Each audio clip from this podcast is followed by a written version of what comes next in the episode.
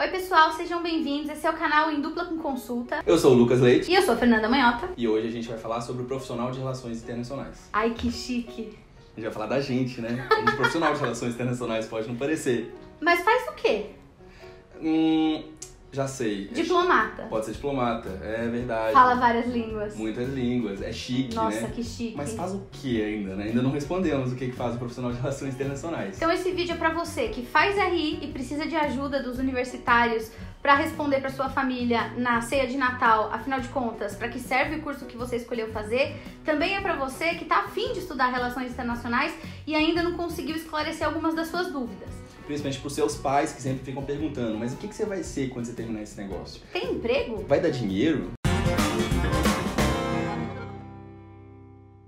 Então, já que você tá aqui, aproveita, dá um like no vídeo, já dá agora, você vai gostar, vai ser legal. Assina o canal, ativa as notificações e curte a gente no Facebook, no Twitter e no Instagram. Sempre em barra em dupla com consulta e no Twitter, barra com dupla.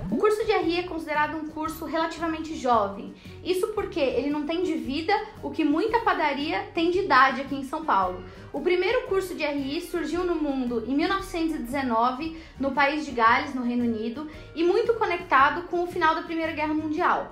Até esse período, os assuntos de relações internacionais costumavam ser trabalhados por outras áreas do conhecimento. Então era comum, por exemplo, que o direito discutisse RI, que economia falasse sobre RI, ciência política se dedicasse, né, dentro dos seus estudos a falar de assuntos de RI, mas não tinha um campo específico que, é, de forma direta, lidasse, lidasse com a relação entre os países. Em 1919, então, surgiu o primeiro curso de RI no mundo. Existia também um monopólio muito grande sobre as relações internacionais, sobre quem discutia e fazia relações internacionais, que eram os diplomatas e os soldados. Ou seja, um cuidava da paz, da cooperação, dos, dos tratados, dos grandes congressos. O outro tratava muito da questão da guerra. Não existia alguém para teorizar de fato relações internacionais. E talvez esse tenha sido o ponto de inflexão para a criação de uma ciência específica, que é a nossa área, a da qual nós falamos hoje. O curso de Relações Internacionais surgiu a partir de algumas perguntas, a partir da necessidade de entender por que as guerras acontecem, como é possível construir a paz,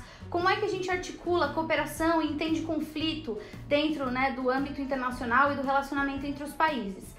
É claro que lá, do início do século XX para cá, muita coisa mudou no mundo e também mudou dentro da Academia de Relações Internacionais e do ponto de vista do mercado de trabalho das relações internacionais. Hoje em dia, fazer relações internacionais não significa simplesmente estudar guerra e paz, estudar conflito e cooperação, estudar segurança. Hoje, em diferentes lugares do mundo, RI ganhou uma nova conotação e por isso é considerado um dos cursos mais abrangentes e mais multidisciplinares que nós temos tido como opção de carreira. Justamente porque as relações internacionais são consideradas multidisciplinares ou transdisciplinares, várias disciplinas que são ao mesmo tempo convergentes ou mesmo divergentes, a gente percebe que dá para apontar três pilares principais no curso de relações internacionais. O primeiro talvez seja da ciência política, né? A mãe da, das relações internacionais que inspirou boa parte do, do que seriam, do que viriam a ser as teorias de relações internacionais.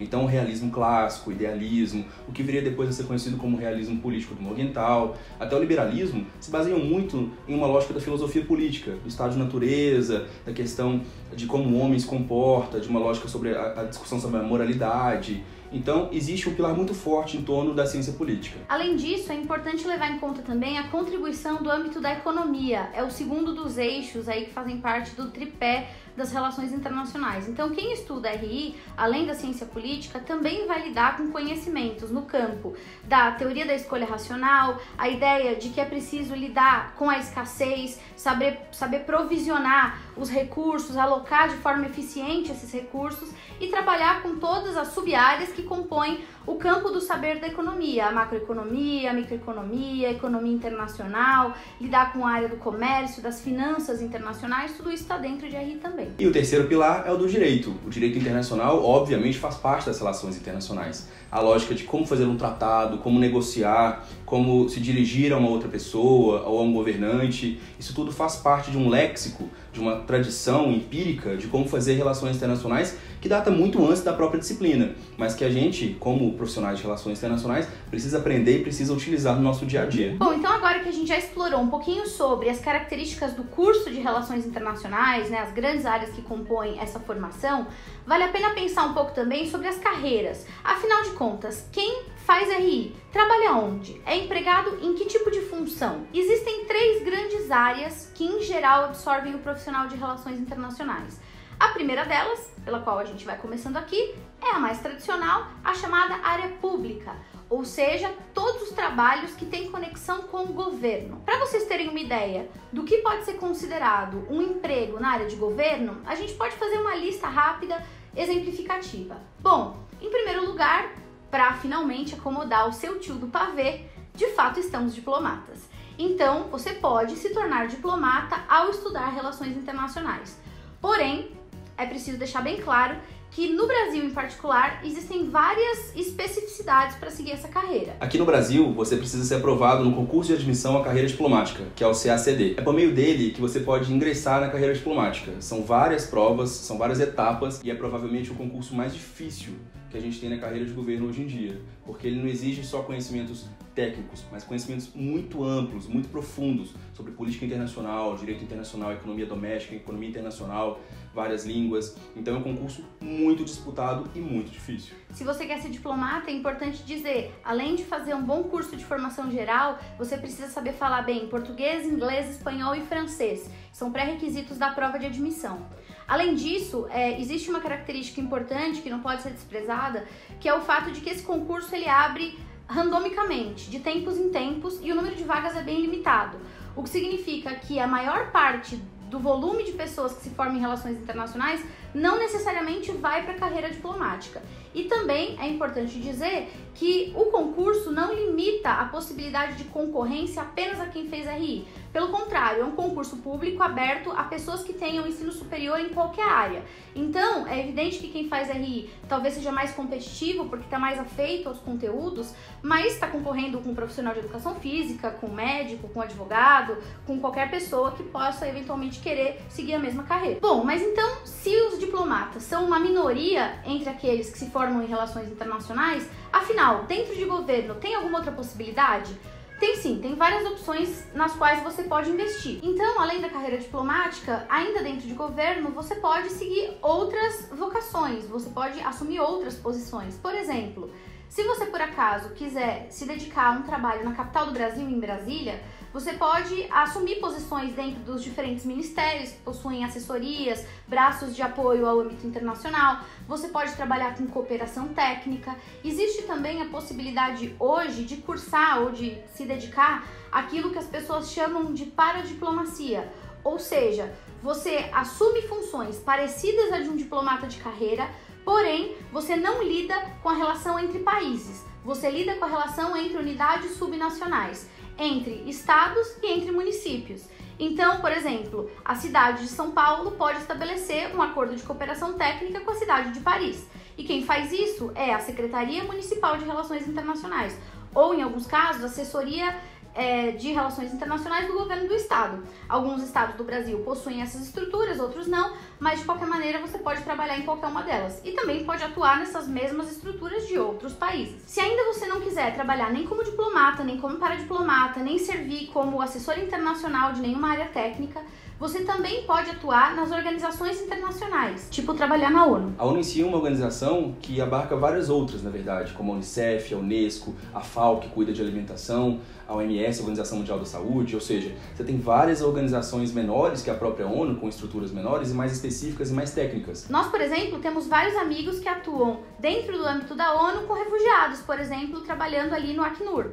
Então, não é só a ONU, é a ONU, as suas estruturas, é a ONU no Brasil, é a ONU em outros países, tem sede em vários lugares do mundo, é o sistema de Bretton Woods, como a gente costuma se referir, Banco Mundial, FMI, OMC, são as estruturas de integração regional, Mercosul, União Europeia, NAFTA. Então, o profissional de RI está habilitado para competir globalmente por essas posições, tem uma formação que dá conta de competir por essas posições e pode, dentro do âmbito de governo ou do funcionalismo internacional, exercer a sua vocação e ser feliz, né? No setor privado, as empresas multinacionais são os principais empregadores dos profissionais de relações internacionais. Elas atuam em todo o mundo e no Brasil não seria diferente. Então, eles exigem, né, existe uma demanda muito grande dos profissionais formados em relações internacionais pela sua capacidade técnica, né, de entender fenômenos econômicos, políticos, de ter uma capacidade analítica muito forte, isso é muito importante para o profissional de RI, e por isso eles são muito disputados nesse mercado. E dentro das multinacionais, das transnacionais, o profissional de relações internacionais pode transitar em vários segmentos.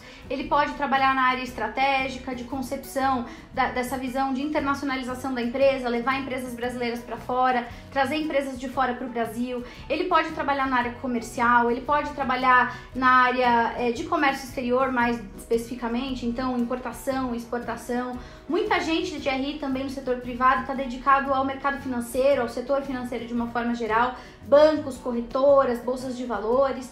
Além disso, também a gente não pode esquecer né, as grandes consultorias, auditorias que atuam no Brasil e no mundo e que auxiliam muito as empresas também para a realização dos seus objetivos. E por fim, o terceiro setor, que é representado principalmente pelo, pelas organizações não governamentais, as ONGs, ou também OINGs, Organizações Internacionais Não Governamentais. Os melhores exemplos, né, talvez seja mais fácil explicar assim, seja Greenpeace, aqui em São Paulo a Conectas, que trabalha com refugiados, direitos humanos, e é um campo muito interessante para quem quer trabalhar ah, sem ser com o mercado privado, né, trabalhar com essa questão mais econômica, mais financeira, e também não quer trabalhar para o governo, quer trabalhar talvez com uma causa, com alguma coisa que inspire de uma forma mais positiva. Em geral, em RI, as ONGs elas se dedicam a causas como direitos humanos, meio ambiente, algumas relacionadas a combate à corrupção, transparência, enfim. É uma área de atuação bem bacana, bem promissora também. Além dessas três grandes áreas, existe também o setor acadêmico, por exemplo, o nosso a gente pode se tornar professor, pesquisador a partir de um mestrado, doutorado. Ou seja, você se especializa bastante em alguma coisa, no nosso caso, por exemplo, em política dos Estados Unidos, e começa a partir dali fazer pesquisa, começa a publicar artigos, participar de conferências, de congressos. Então é um setor muito interessante. Ou seja, além de trabalhar, você também pode dar aula. Deve estar bêbado. Senhor. E antes que digam pra gente que nós esquecemos dos nossos amigos jornalistas, também essa é uma possibilidade, né? Tá dentro do setor privado, porque tem a ver com os grupos de comunicação, mas a gente destaca aqui em especial, já que muita gente que faz RI depois vai atuar como correspondente internacional, atuar junto às grandes mídias, escrever artigo, comentar coisa na TV, enfim, é uma opção também. Inclusive é um caminho que às vezes vem de um para outro. Por exemplo, nós temos amigos que começaram o mestrado conosco e foram para o jornalismo e se tornaram ah, representantes né, desse setor.